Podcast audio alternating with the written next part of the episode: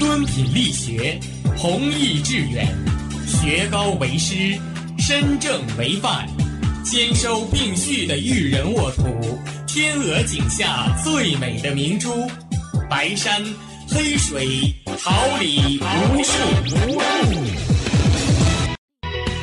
您正在收听的是哈尔滨师范大学广播电台，用声音技术生活，让声音雕刻未来。用声音记录生活，让声音雕刻未来。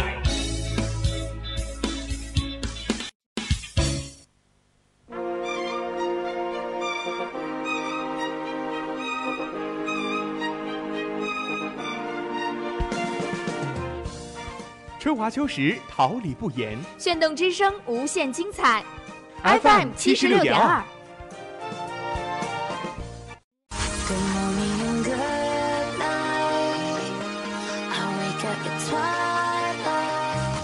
让电波在空中回响，让声音重塑梦想。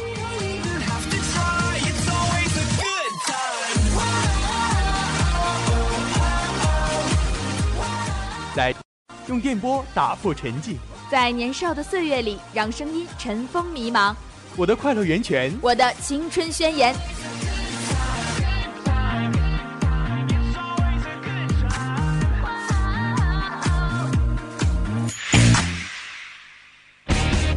哈尔滨师范大学来正青春，传递正能量。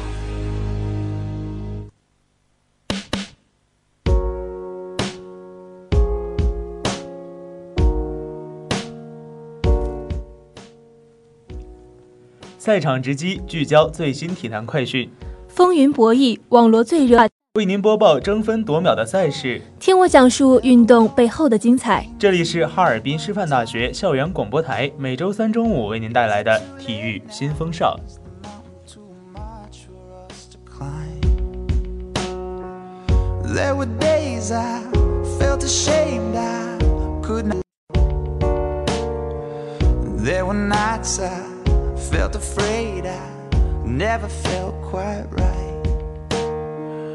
There were nights I thought that I would die. So tell me who are you? I need. Without you, I'm not whole. Oh, Father, bear your soul. Oh, Father, I never wanted 行走在校园路上及收音机前的同学们，今天是二月十号星期三，农历九月初二，欢迎大家的准时相约。我是孙斌，在午间向大家问好。大家好，我是童爱文，代表直播间里每一位辛勤工作的广播人员，感谢您的准时收听。今天的体育新风尚为大家准备了四个板块：赛事最前沿，了解最新最热的一款；看曼联惊天逆转纽卡；本期谁的套路深？让我们一起走进国足，看国足如何组建精英成员。风云人物志。今天我们来认识一位中国女排重振辉煌的希望之星袁心玥。青年之声，听青年心声，看时代新生。我们七天的国庆假期，不知道同学们是否四处游玩愉悦身心，也不知是否回家陪伴父母，以缓解对家庭的思念之情。但假期已经过去，希望我们能够调整心态，投入到学习生活当中去。同时，也欢迎同学们关注哈师大广播电台官方微博、微信公众号。每周三，让我们一起探讨热门体。各位同学，告诉大家个好消息，中国银行请大家喝饮料了。现在通过中国银行扫码支付一分钱，即可在行知楼中国银行的自助贩卖机购买任意饮料或者商品，每人每个月可参加四次活动哦，请大家一起来薅羊毛呀！现在一起进入今天的是最前沿。Are you?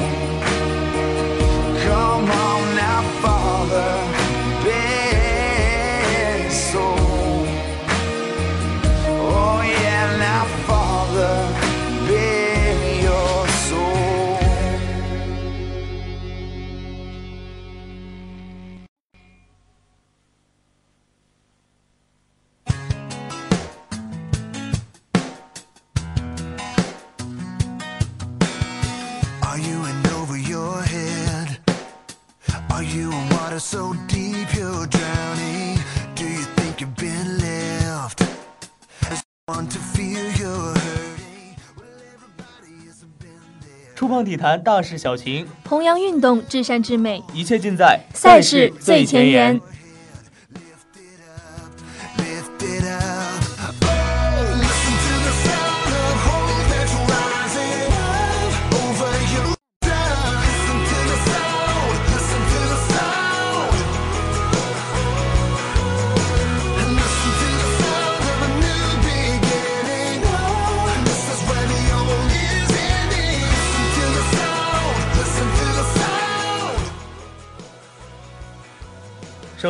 超方面的消息，英超曼联三比二惊天逆转纽卡，桑切斯九十分钟绝杀拯救穆帅。北京时间七十月七日凌晨，二零一八至一九赛季英超联赛第八轮，曼联坐镇老特拉福德球场，在两球落后的情况下，三比二逆转击败纽卡斯尔联队。开场仅十分钟，格加季的入球就让纽卡斯尔联队两球领先。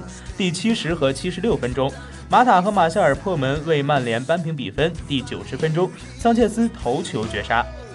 本场曼联排出四三三阵型，拉什福德、卢卡库和马夏尔构成锋线三叉戟，麦克托米奈、马蒂奇和博格巴坐镇中场，斯莫林和拜利搭档中卫，卢克肖和阿什利昂一左一右，门将还是德赫亚。开场仅仅七分钟，阿约泽佩雷斯中场附近送出绝妙直传球，肯尼迪突入禁区右翼，急停晃过补防的阿什利昂冷静攻门，球打入球门左下角，纽卡斯尔联队一比零领先曼联。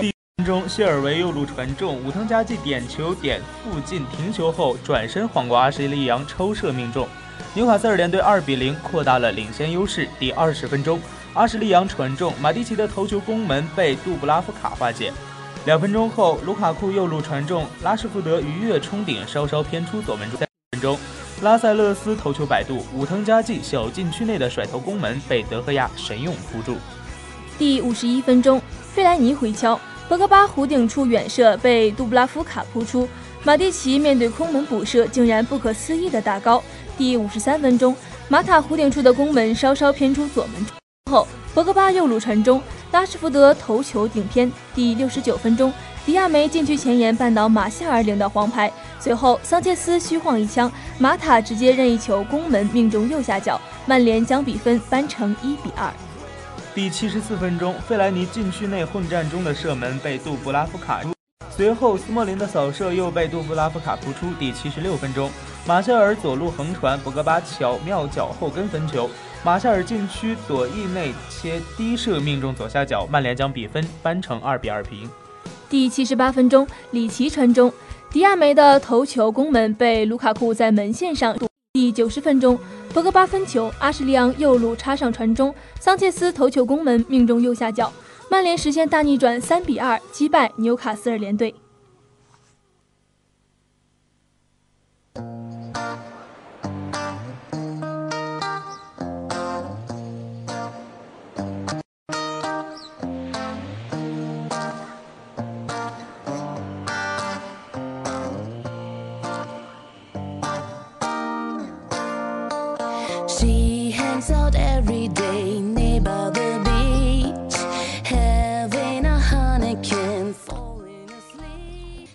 下面让我们把目光转向中国女排的赛场。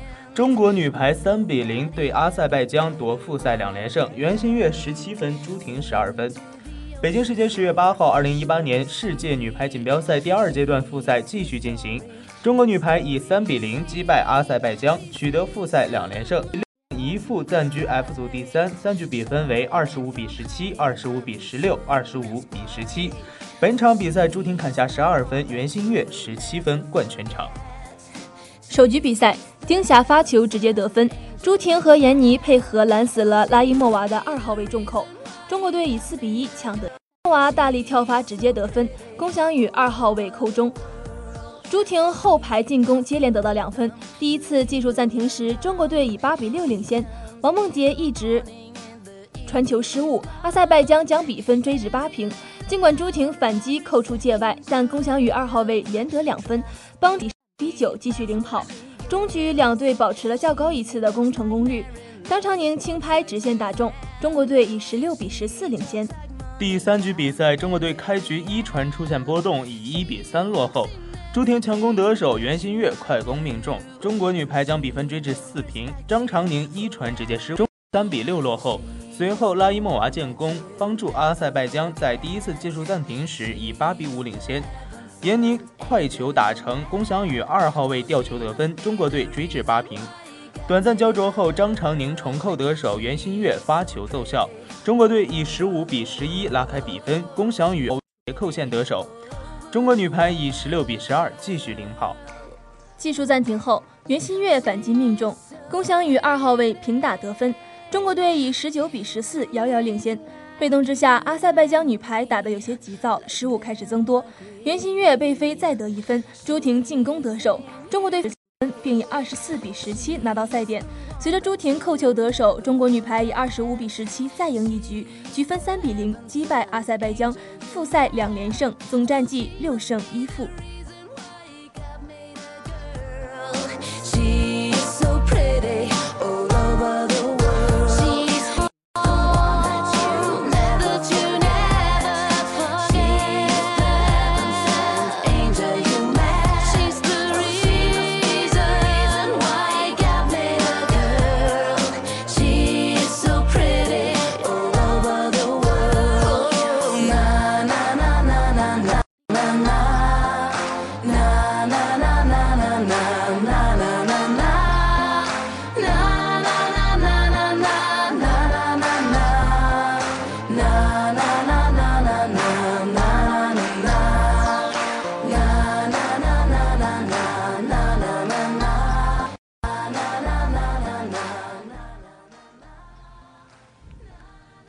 来看一则关于 NBA 季前赛的消息：火箭七人上双大胜马刺，安东尼改打替补卡佩拉伤退。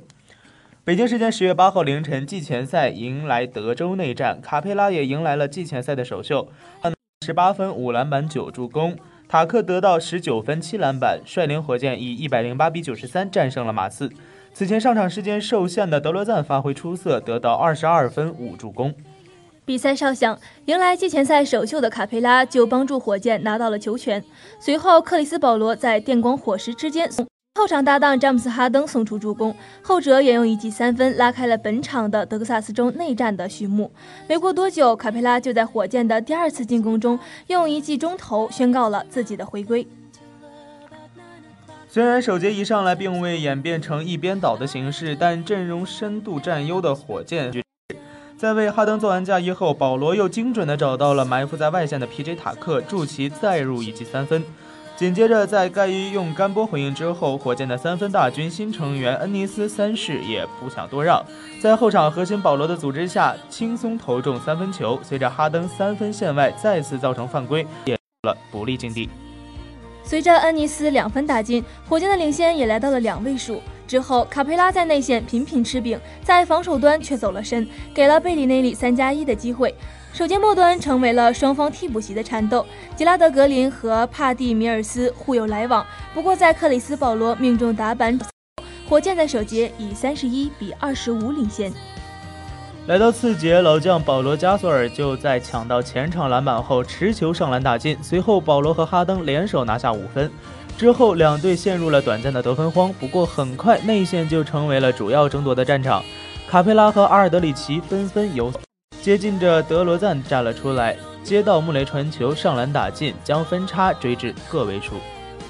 最后一节，马尔科贝里内利上来就延续了此前的手感，用一击上篮抹平了差距。而在德罗赞跳投命中之后，他们甚至反超了火箭。好在此时哈登和 P.J. 塔克连续达成二。也在外线施以援手，得到了关键的五分。但双方派上第三阵容后，马刺也一点点失去了赢球的希望。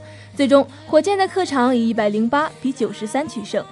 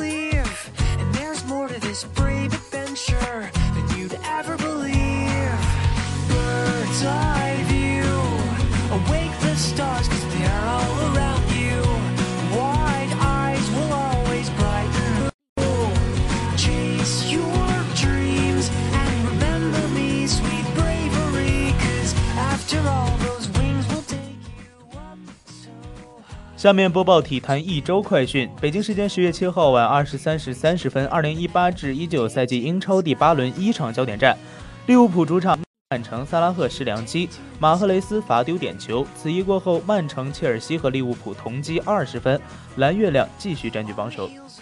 下面介绍未来一周体育赛事。北京时间十月十三号十九点三十五分，中国男足对战印度；十月十六号十九点三十五分，中国男足对战叙利亚。至十四号上海网球大师赛，十月十四号日照马拉松。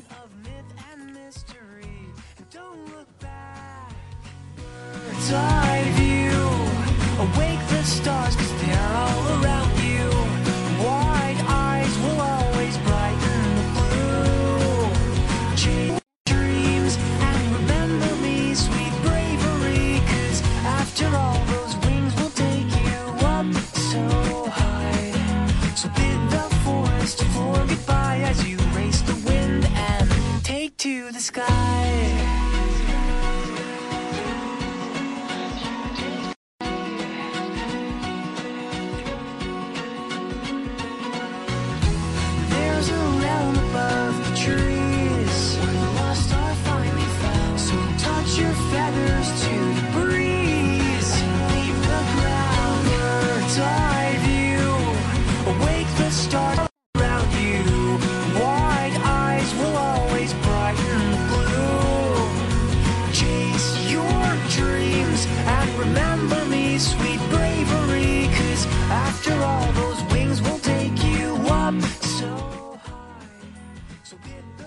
一种竞技看点繁繁，爱满满，你看天下赛事，我输一己之见。一切尽在谁的套路深？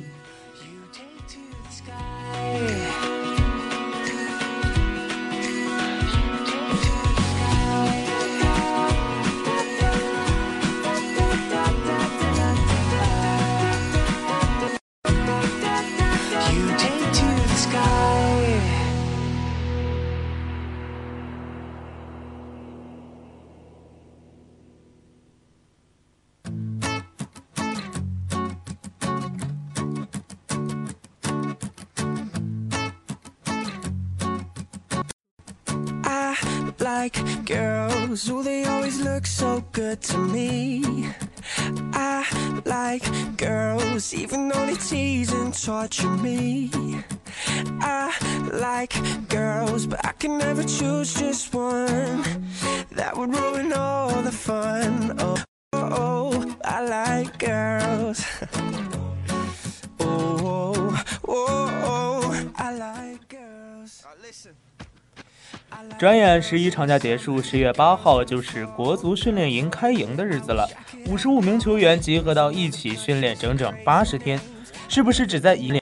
多少休息日？期间有没有热身赛？这一系列的问号也终于要逐渐有答案了。按照中国足协此前给出的通知，十月八号中午十二点前，五十五名集训名单中的球员将统一赶到北京体育大学国家队训练集中地集中。这五十五人涉及十部和四家中甲俱乐部，其中山东鲁能被征调的人数最多，达到了六人；广州恒大有五人入选，北京国安入选的是韦世豪和巴顿。让五十五名球员集中在一起训练八十天，中国足协的此项通知从一出炉就备受争议。为此，前几天中国足协也对此进行。对于建立这个训练营的目的，足协表示是为了锤炼球员的意志品质，加强团队精神和队伍凝聚力，强化为国家荣誉而战的坚定信念。在这样的指导思想下，球队集中后的第一件事自然就是军训了。Yeah.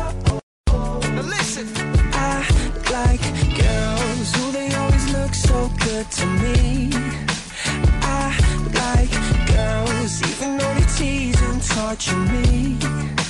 I like girls, but I can never choose just one.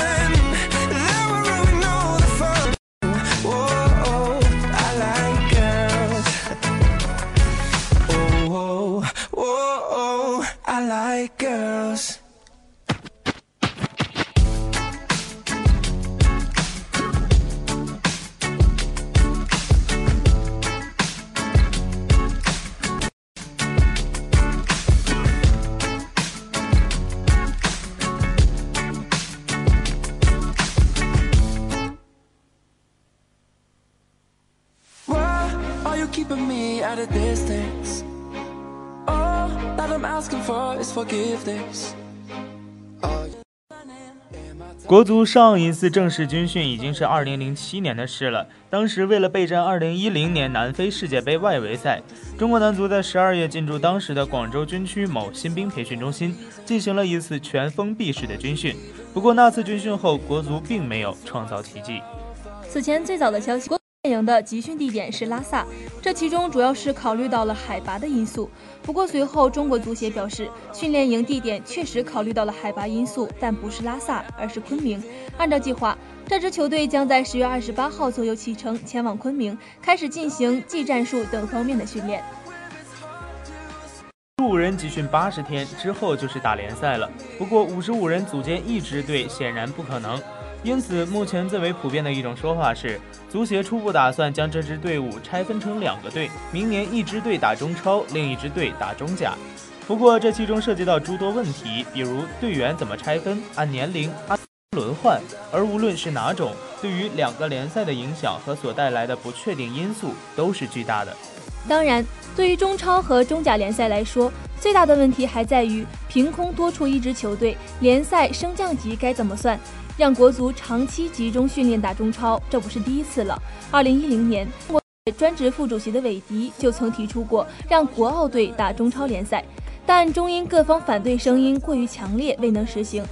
如果再往前推，在严世铎担任中国足协专职副主席的四年多时间里，联赛升降级制度数度被取消，算是开创了为保国足和国奥让联路力。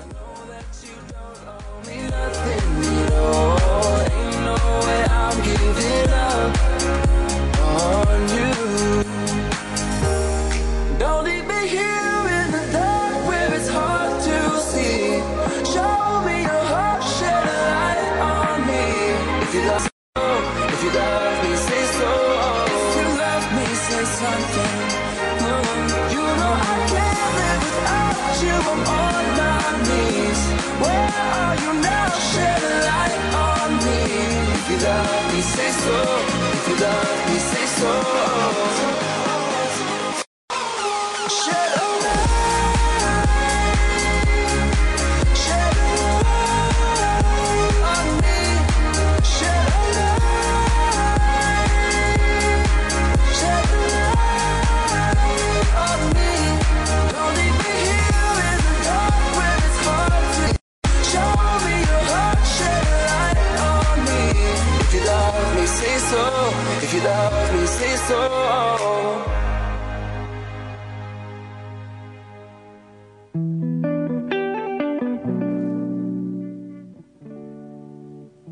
聚焦榜样力量，找寻。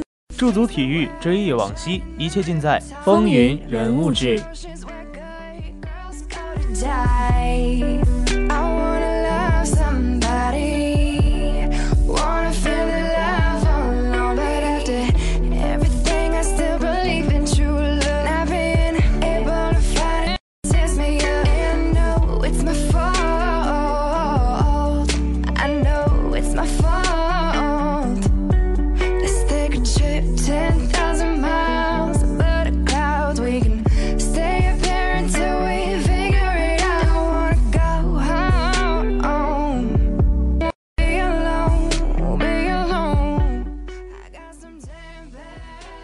袁心玥，中国国家女子排球队运动员。一九九六年十二月二十一号出生于重庆，是一名地道的重庆姑娘，家住渝北区龙头寺附近，毕业于人民小学。因从小身高突出，再加上袁心玥于二零零九年被选入八一队，开始了排球运动员的生涯。二零一三年，中国女排主教练郎平慧眼选中袁心玥，她连跳三级从国少队升至国家队，随后会被国际排联评为世界十大新星。目前身高两点零一米的是中国女排史上第一高，同时也被视为中国女排重振辉煌的最大希望之一。在二零一三年的亚少年女排锦标赛上。中国国少女排身高达到一点九九米的副公袁心玥引起了大家注意。这位来自解放军的十六岁重庆姑娘，不仅拥有着让手身高，而且她的身体素质优异，扣球有力量、有高度，扣球高度达到三点一七米，拦网高度三点一一米，在同年龄组选手中堪称一流，甚至与一线成年运动员相比也不落下风。相信随着比赛经验的不断积累，未来的中国女排必定会有她的一席之地。四年十月十二号凌晨，中国女排以三比一力克意大利队，时隔十六年再次挺进世锦赛决赛。本场比赛，年仅十七岁的小将袁心玥临危受命，发挥出了高水平，在进攻和拦网都有出色的表现，堪称中国队取胜的功臣和骑兵。其作用堪比亚队的张平。在对多米尼加队的后两局，袁心玥就发挥的相当出色，八次进攻得到七分，打的对手根本就没有办法。中间的高点快球的高度，令人想起过去的世界女排巨星托雷斯。二零一五年七月十二号，在世界女排大奖赛体育战的第三轮比赛中，排激战四局，凭借高度上的绝对优势，三比一击败了东道主日本队，以全胜战绩收获了本站比赛的冠军。这一战绩几乎可以确保中国队提前晋级总决赛。二零一五年九月六号。中国女排在2015年世界杯赛中以3比1战胜日本队，第四次将世界杯冠军囊中，同时也获得了出战2016年里约奥运会的资格。2016年7月18号，里约热内卢奥运会中国奥运代表团成立，袁心玥名列出征名单。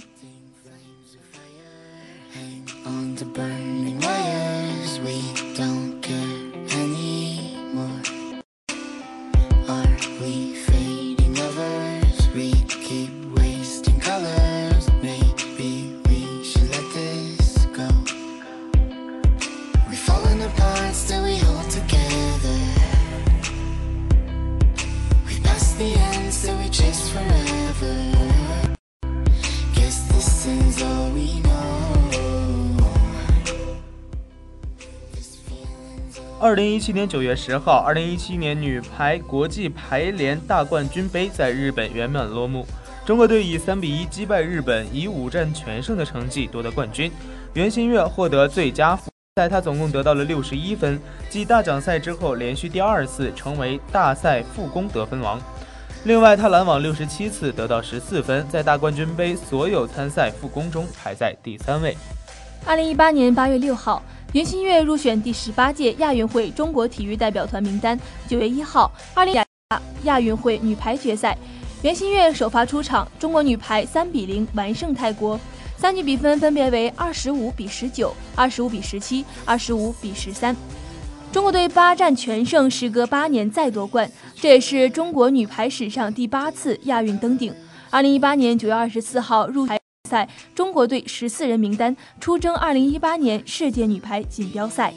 北京时间二月一号，二零一四 CCTV 体坛风云人物颁奖盛典在北京隆重举行。在第一个揭晓的最佳新人奖的评选中，来自八一女排中国国家女排的新锐袁心玥力压陈欣怡，获此殊荣。刚刚在亚洲杯足球赛中率领中国男足打进八强的队长郑智作为颁奖嘉宾颁奖，他回忆道。在我还是一个新人的时候，遇到过很多挫折和困惑。我觉得作为新人，最重要的一点就是要相信自己，相信自己一定能做到。北京时间二零一八三号，二零一四年世界女排大奖赛第一档球队总决赛在东京展开了第四日比赛角逐。中国女排以三比二战胜土耳其女排，获得总决赛的第二场胜利。本场比赛。中国女排副攻袁心玥表现神勇，特别是决胜局的发球立功。对于袁心玥的表现，田中琪赞扬她是全队获胜的头号功臣，她成功把队友从集体梦游的状态中唤醒。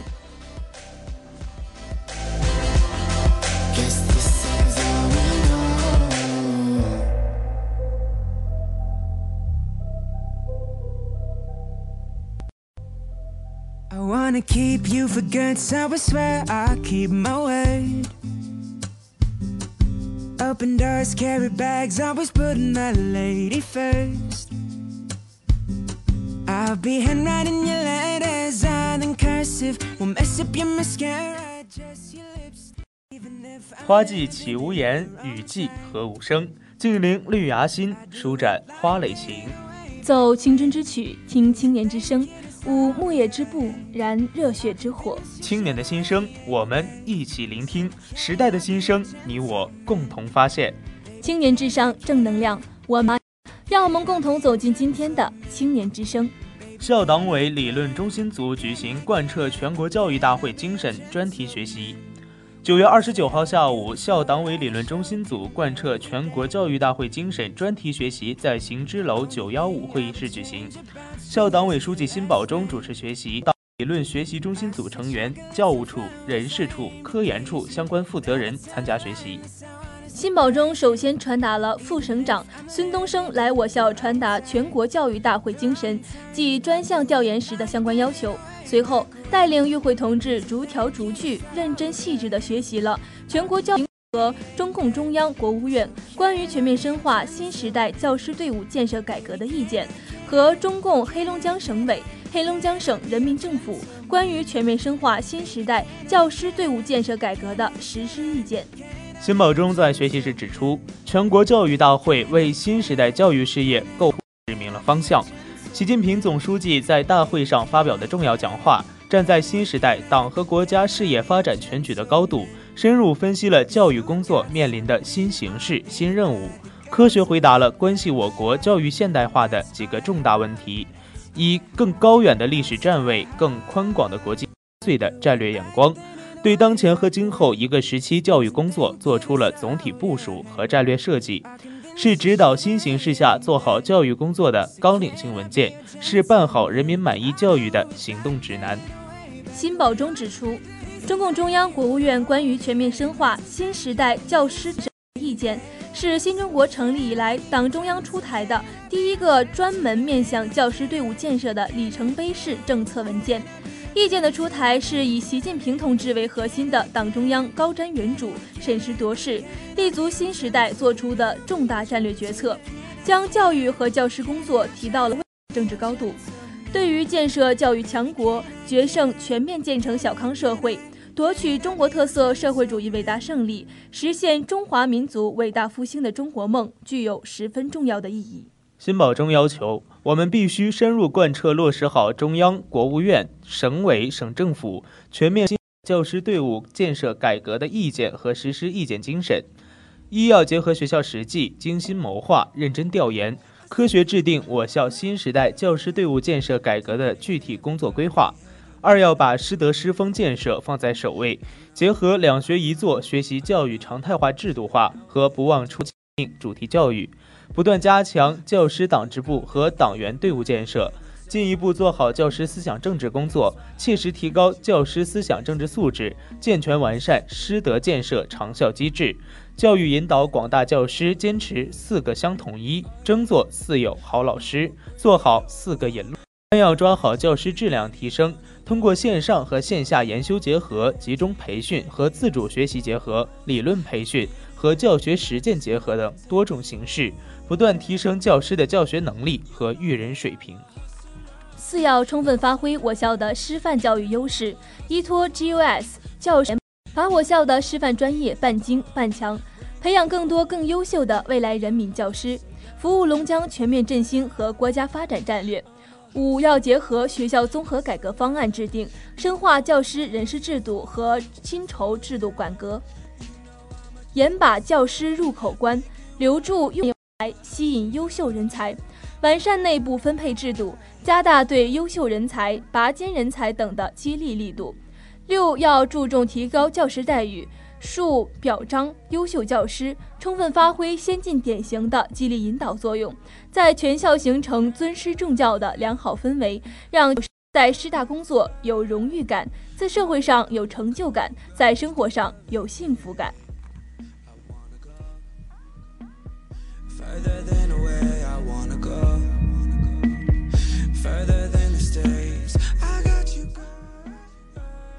关注最及时的赛事报道，浓郁的体育风韵，体育新风尚，直击赛场风云的直通车。体育新风尚，网罗体坛快讯的风向标。播音：孙斌、童爱文，监制：李金月，编辑：袁志如，导播：薛腊梅，新媒体：李嘉欣、孙佳楠，综合办公室：田园。感谢大家收听，下一周老时间，我们不见不散。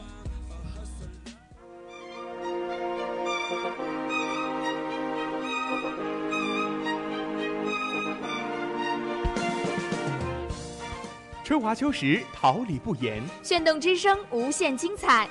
FM 七十六点二。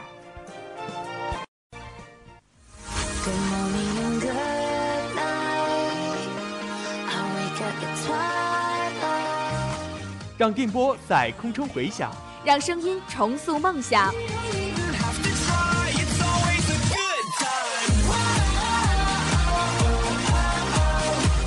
在青春的旅途上，用电波打破沉寂。在年少的岁月里，让声音尘封迷茫。我的快乐源泉，我的青春宣言。